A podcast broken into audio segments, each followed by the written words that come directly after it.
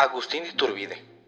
Consumada la independencia y cuando se trató de organizar el gobierno, Iturbide, que en Iguala había declarado que no ambicionaba ningún puesto político y que solo aceptó a muchas instancias el título de jefe del ejército trigarante, tomó la dirección de los asuntos públicos y nombró la Junta Provisional Gubernativa, compuesta por 38 individuos, y de la cual excluyó a los veteranos de la Guerra de Independencia. La Junta lo eligió su presidente. Más tarde fue nombrada presidente de la regencia, que fue compuesta por cinco individuos en lugar de tres.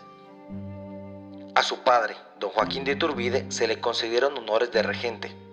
La regencia decretó un sueldo para Iturbide de 120 mil pesos anuales, a contar desde la fecha del plan de Iguala, 24 de febrero de 1821. Un millón de pesos de capital propio, la propiedad de un terreno de 20 leguas en Cuadro de Texas y el tratamiento de Alteza Serenísima. Durante el tiempo que formó parte de la regencia, Iturbide dio mucha muestra de talento y energía.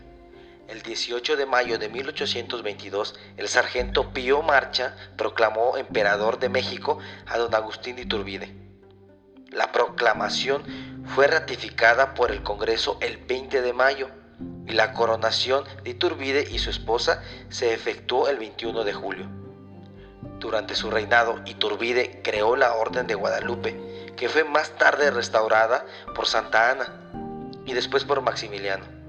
En el orden político tuvo mucho y muy graves dificultades, especialmente por parte del Congreso disolvió a este y cuando se efectuó su jura el 24 de enero de 1823 se había estallado la revolución acaudillada por Santa Ana en contra del imperio.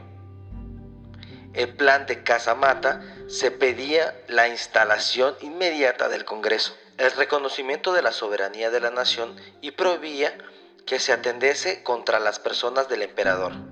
Fue proclamado el primero de febrero.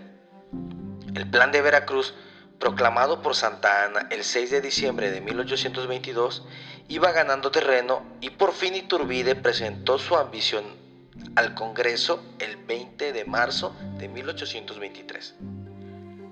Iturbide salió con su familia de Tacubaya, donde residía, el 29 de marzo y se dirigió a Veracruz, donde se embarcó rumbo a Europa. Llegó a la Liorna el 20 de agosto de 1823 y fue a vivir a Villa Guevara, propiedad de la princesa Paulina de Bonaparte. Pasó a Florencia y a Inglaterra. El Congreso mexicano, por decreto del 28 de abril del mismo año, le había declarado traidor y fuera de la ley, lo cual era ignorado por él El 4 de mayo salió de Londres con dirección a México y desembarcó en Soto, la Marina, el 14 de julio. Fue aprendido y procesado por el Congreso de Tamaulipas y sentenciado a muerte. La sentencia se cumplió en Padilla el 19 de julio de 1824.